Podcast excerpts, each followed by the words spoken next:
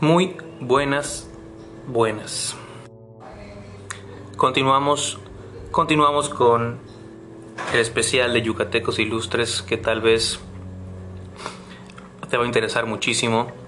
si eres de Yucatán y si no, pues para que conozcas un poco de la historia de mi ciudad. Hoy vamos a hablar de Antonio Medis Bolio. Se me hizo muy interesante eh, este personaje, nacido aquí en Mérida, Yucatán, el 13 de octubre, cinco días antes que mi cumpleaños, por si te interesaba, de 1884 y fallecido el 15 de septiembre de 1957. Fue abogado, fue poeta, periodista, magista, historiador y político. Todo lo que yo quiero ser. Eh, bueno, abogado ya soy, creo. Poeta no, definitivamente. Periodista de closet. Magista mucho menos. Historiador, pues amo la historia y política. He trabajado solamente un tiempo en el gobierno, pero no soy político. Entonces, bueno, definitivamente este perfil va conmigo, pero en una realidad alterna. Me interesó mucho porque lo conocí a través de una máscara mortuaria. Hace dos semanas fui con mis hijos al centro y paseamos en el Museo de Historia de la ciudad de Mérida, que se encuentra ahí muy cerca de la catedral y de todos estos monumentos que nos, que nos hacen eh, recordar aquella época de la conquista y, y que bueno pues de alguna manera hoy forman parte del patrimonio cultural eh, y de la historia de nuestra ciudad de Mérida. Y que bueno, es muy interesante conocer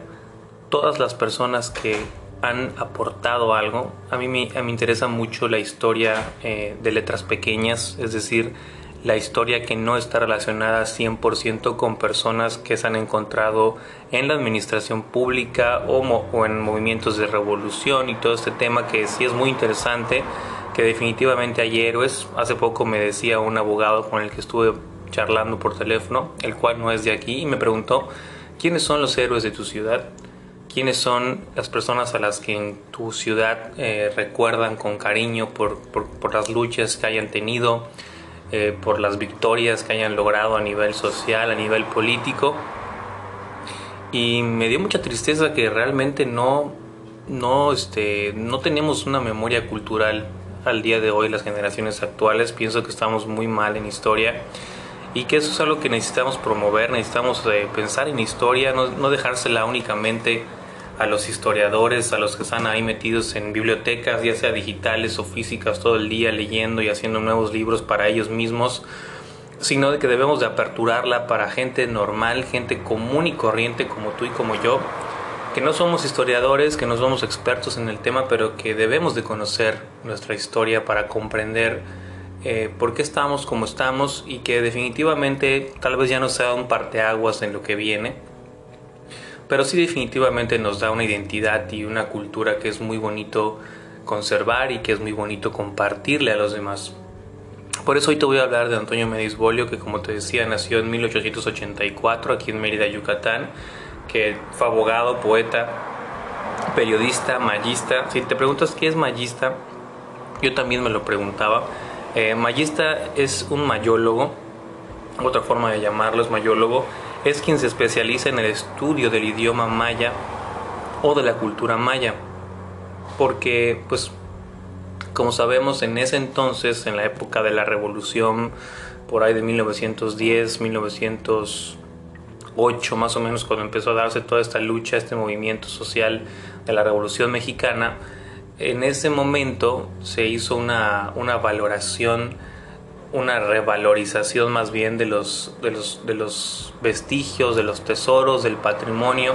que nos habían dejado los, los antiguos habitantes de, nuestra, de nuestras tierras, ¿no? los, los, los habitantes prehispánicos, llámese olmecas, mixtecas, zapotecas, mayas y todas estas culturas de las cuales conozco muy poco,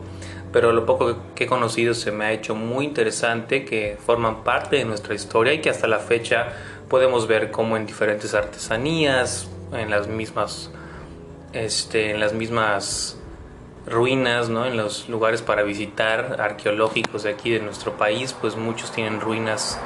de, las culturas que habitaron antes, que fueron conquistadas por los españoles, y que existe todo un tema ahí de, hay quien inclusive sigue molesto porque los españoles nos conquistaron, eh, pero realmente no nos conquistaron a nosotros como mexicanos, ya que México no existía, que ese es un punto muy importante que escuché de una, una persona que hizo un libro de historia hace unos días. Y bueno, retomando un poco la historia de Antonio Medisbolio, eh, vemos que igual, que igual no está peleado ¿no? el hecho de ser poeta, de ser artista, con ser abogado, con dedicarte a otras cosas, que a lo mejor tienes habilidades para muchas cosas. Él también fue periodista, cosa que bueno, eh, a veces tenemos, eh, tendemos a etiquetarnos muchísimo, a decir yo soy esto y me dedico a esto y hago esto y listo, ¿no? y realmente no es que sea algo muy muy claro porque todos tenemos diferentes habilidades, nos gustan diferentes cosas y si a ti te gusta hacer algo y por miedo a una represión o a una crítica no lo haces, no te quedes con las manos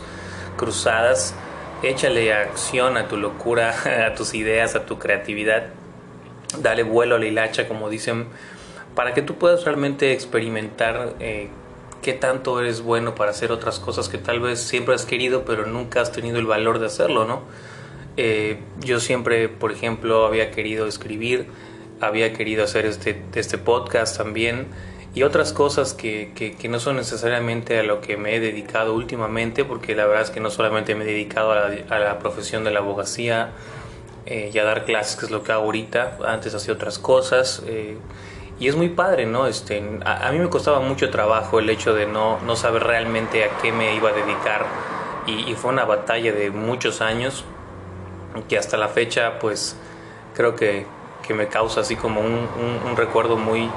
muy padre, ¿no? Porque, porque fueron momentos difíciles, momentos padres, momentos de incertidumbre, momentos de sí, vamos con todo, con esto y así, ¿no? Es una rueda de la fortuna, ¿no? El, saber a qué te vas a dedicar y prácticamente de ahí viene este podcast, ¿no? En, en un momento al principio llamado Excelente Servicio y hoy llamado eh, Cultura Popular porque quise como que no encasillarlo únicamente en, temas empresariales, ya que yo pues definitivamente no, no soy empresario, ¿no?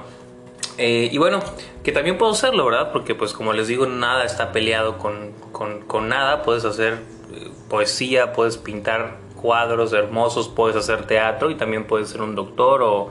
o un abogado o lo que tú quieras hacer. Ahorita ya con, con la era digital pues ya muchos somos todólogos, ¿no? Hacemos creación digital, eh, hacemos contenido de marketing para nuestros servicios, para nuestras empresas, para nuestros pequeños negocios, este, y, no necesariamente somos diseñadores gráficos o, diseñadores web. Eh, evidentemente sí, pues hay una gran diferencia entre los expertos, siempre tienes que acudir a un experto, pero bueno, eso es algo que me llamó mucho la atención de esta persona, eh, de Antonio Medis Bolio el cual, eh, bueno, pues fue uno de los más preclaros valores de la literatura de Yucatán y de México, que esto es algo que vale la pena mencionar, que aportó muchísimas novelas. Me pregunto eh, cuántas personas se acordarán de él actualmente, es algo, no es tanto que sea así como una tragedia, ¿verdad? Y no lo hago por, por criticar o por decir que hay gente que sigue más a, no sé, a Justin Bieber o a otros influencers o a personas famosas en la actualidad que es igual es algo muy admirable, por cierto, todos quieren tener miles de seguidores, bueno, no todos, pero sino la gran mayoría, y que hay personas que son tendencia, que lo que dicen todos hacen, que si se cortan el cabello, pues ahí van todos a hacerlo, que imponen modas, y está padrísimo, ¿no? Digo, existe una gran diversidad cultural actualmente y con la globalización y con la era digital, pues ya estamos mucho más inmersos en el mundo de cualquiera y ya podemos ver ahora sí que con nuestro ojo biónico a través del teléfono en las historias cuando una persona famosa se va a comer, qué dice, qué piensa, cuando viaja y toda esta vorágine de, de, revolución que aunque ya es algo normal, aunque ya es algo de todos los días, a mí no me deja de sorprender porque siempre me ha gustado ver la conducta de la sociedad y, y cómo a través de ciertas visiones eh, de la vida de los demás pues van generando como influencia, ¿no? Por eso los llaman influencers y las personas pues van imitando, tenemos como esta, esta conducta de, de, imitar lo que hacen los demás cuando nos gusta, cuando nos atrae, cuando nos llama la atención y que eso no está mal. Evidentemente la autenticidad genuina no existe, todo es una copia de algo, como dicen por ahí, nadie ha inventado el hilo negro. Y bueno, Eh, me, pregunto cuántas personas se acuerdan de Antonio Medisbolio aquí, al menos en mi ciudad. También él tiene un busto eh, en la ciudad. y, se me hace muy interesante, ¿no? Él terminó la carrera de leyes en el Instituto Literario de Yucatán y se graduó como abogado en 1907 con la tesis El Derecho de Huelga. Muy joven inició sus actividades como periodista en la revista Mérida, dirigida por Carlos Menéndez, donde publicó sus primeros poemas. Luego colaboró en Pimienta y Mostaza y en el Salón Literario. Fue también colaborador del diario México Nuevo, dirigido por el periodista Juan Sánchez Ascona. Ahí vemos cómo eh, a través de los colegas, a través de los compañeros, el compañerismo es muy importante. Es muy padre que tú te puedas juntar con personas que tienen los mismos intereses que tú,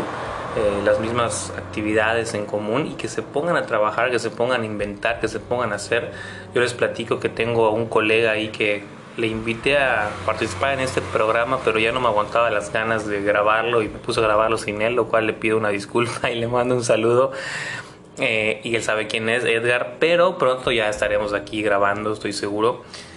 Y pues él y yo estamos ahorita creando un nuevo proyecto, un nuevo proyecto en el cual pues creo que vamos a divertirnos mucho, ya nos estamos divirtiendo muchísimo y echándole ahí el vuelo a la imaginación antes de que nos gane el tiempo, antes de que, de que pasemos a otra realidad. Y bueno, eso es importante, ¿no? Entonces, bueno, quería comentarles esto que se me hizo muy interesante. Eh, en su juventud se, se, juntó con personas que tenían los mismos intereses que él y se puso a hacer actividades que le gustaban, que le aportaban algo a la vida también social y literaria de Yucatán. Que igual eso tiene mucho que ver tal vez en, qué círculo social él se movía, ¿no? Porque pues desgraciadamente en ese entonces, hablando de los años 1800, 57, 1880 a 1950 por ahí, si no es que me estoy pasando de la medida, pero por allá en esos años estaba muy marcado la diferencia de clases sociales. No digo que actualmente no esté así, ¿verdad? Porque ahorita definitivamente mucho de lo que puedes hacer pues viene de cómo naciste, de tus accesibilidades económicas y demás, pero en ese entonces era todavía mucho más difícil porque aquí en Yucatán se vivía una, una especie de esclavitud disfrazada a, pesar de ya existir los derechos humanos y de haber ya eh, habido revoluciones en todo el mundo que defendían los derechos de los trabajadores y demás, aún no se regularizaba como a la fecha, que aún siguen con muchas actividades por regularizar bien en cuanto a los derechos de los trabajadores, pero que en ese entonces, en el campo, era muy grande la explotación. Y si tú eras un niño que tenía padres mestizos, indígenas, que no eran de las clases sociales altas, no podías elegir dedicarte a la poesía o ser un abogado. Realmente era una situación muy, muy, muy marcada y era muy complicado lograr una carrera, lograr destacar en un medio aristócrata. Por eso Benito Juárez tiene tanto mérito en la sociedad eh, en, la que, en la que se movió porque él batalló contra todas estas restricciones, eh, digamos, sociales que no eran voluntarias de alguna persona en especial, pero que sí era mucho más difícil que una persona de rasgos indígenas, o sea, de, familia indígena, de, de, raíces indígenas, que tuviera poca o pocos recursos, tuviera la oportunidad de destacar, era muy complicado. Entonces, por eso es algo muy importante y en algún momento haremos un especial de, de gente memorable de nuestro país. Hoy estamos hablando de Yucatán y bueno, eh, en la vida política fue secretario de gobierno de Yucatán en 1903, Antonio Medisbolio, y colaboró con el gobierno de Salvador Alvarado como director de La Voz de la Revolución. Salvador Alvarado es una persona que, bueno, les platicaba de esta persona que me decía que, que si quién es eh, algún héroe de nuestra ciudad o de nuestro estado, pues él es uno de ellos ya luego hablaremos de Salvador Alvarado. Eh, inclusive hasta la fecha tiene su nombre el estadio de, deportivo de aquí de la ciudad, de los más grandes. Y bueno, eh, Antonio Medis Bolio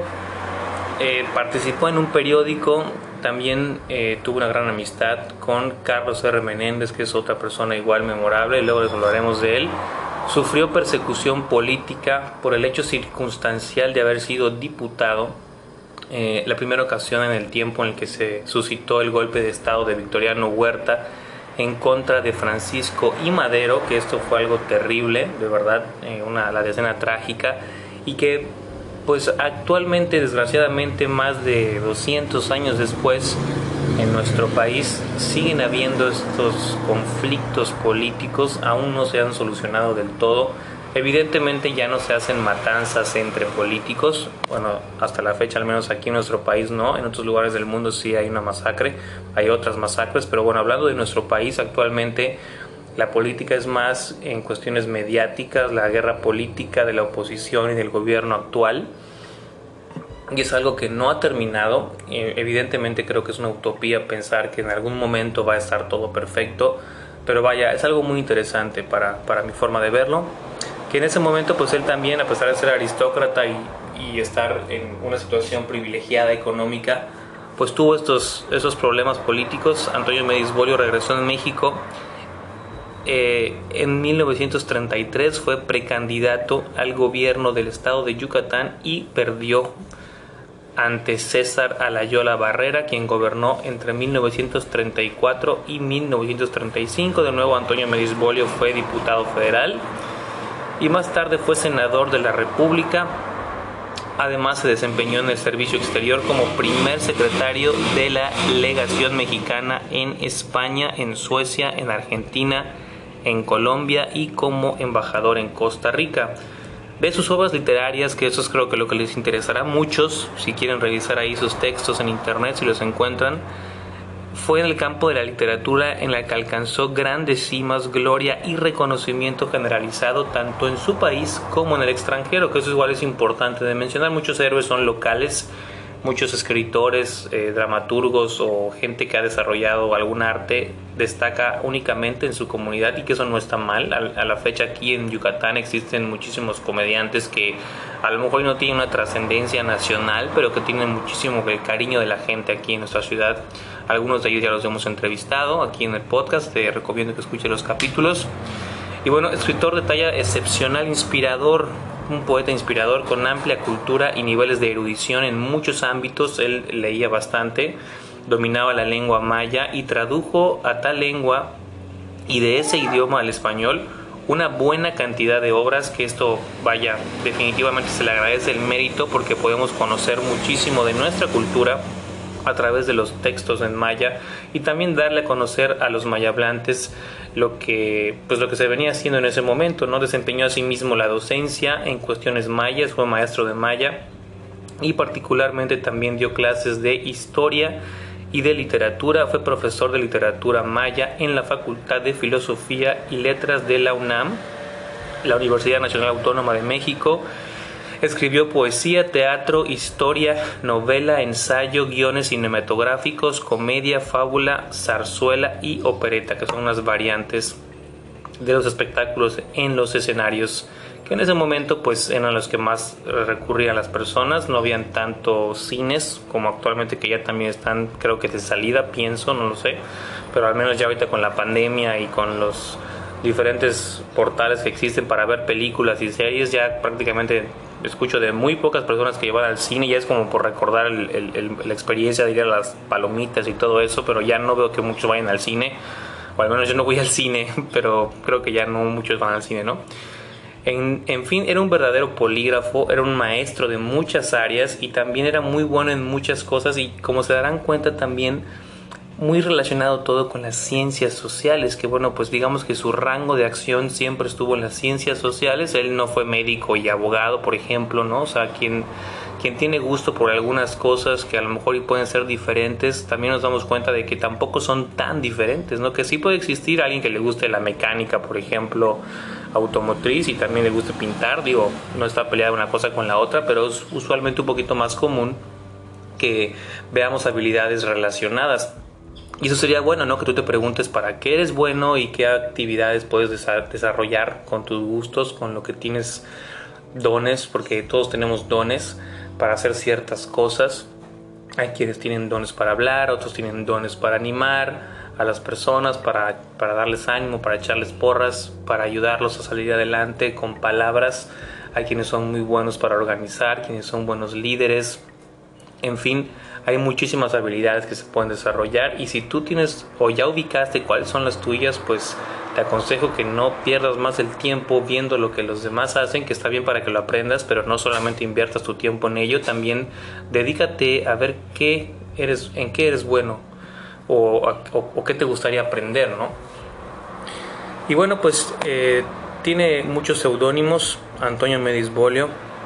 entre los cuales Radamés Bergerac se le atribuye también haber usado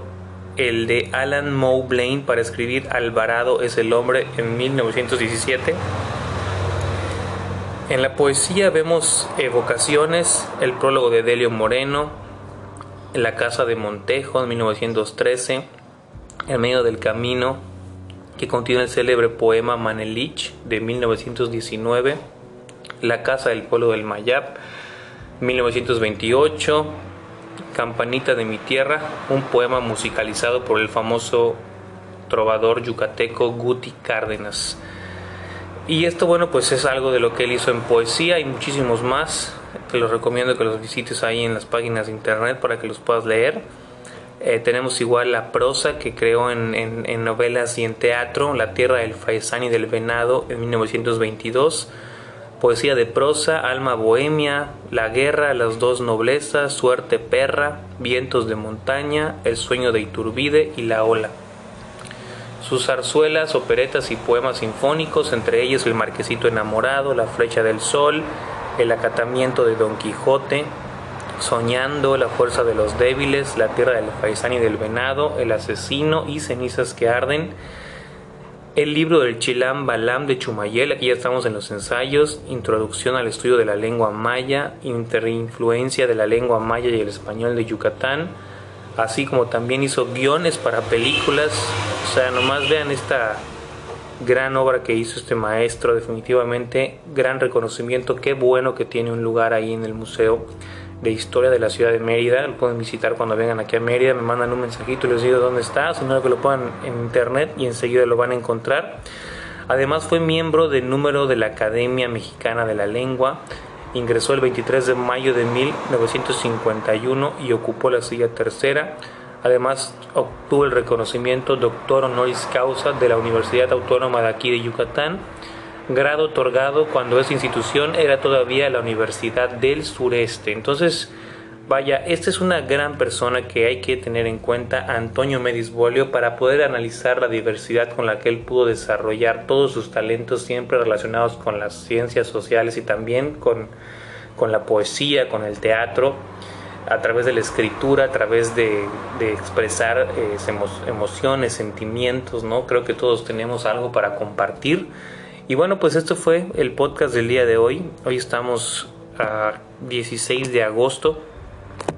ya del 2021, ya tenemos un tiempo con la pandemia, ya estamos entre regresar y no a las actividades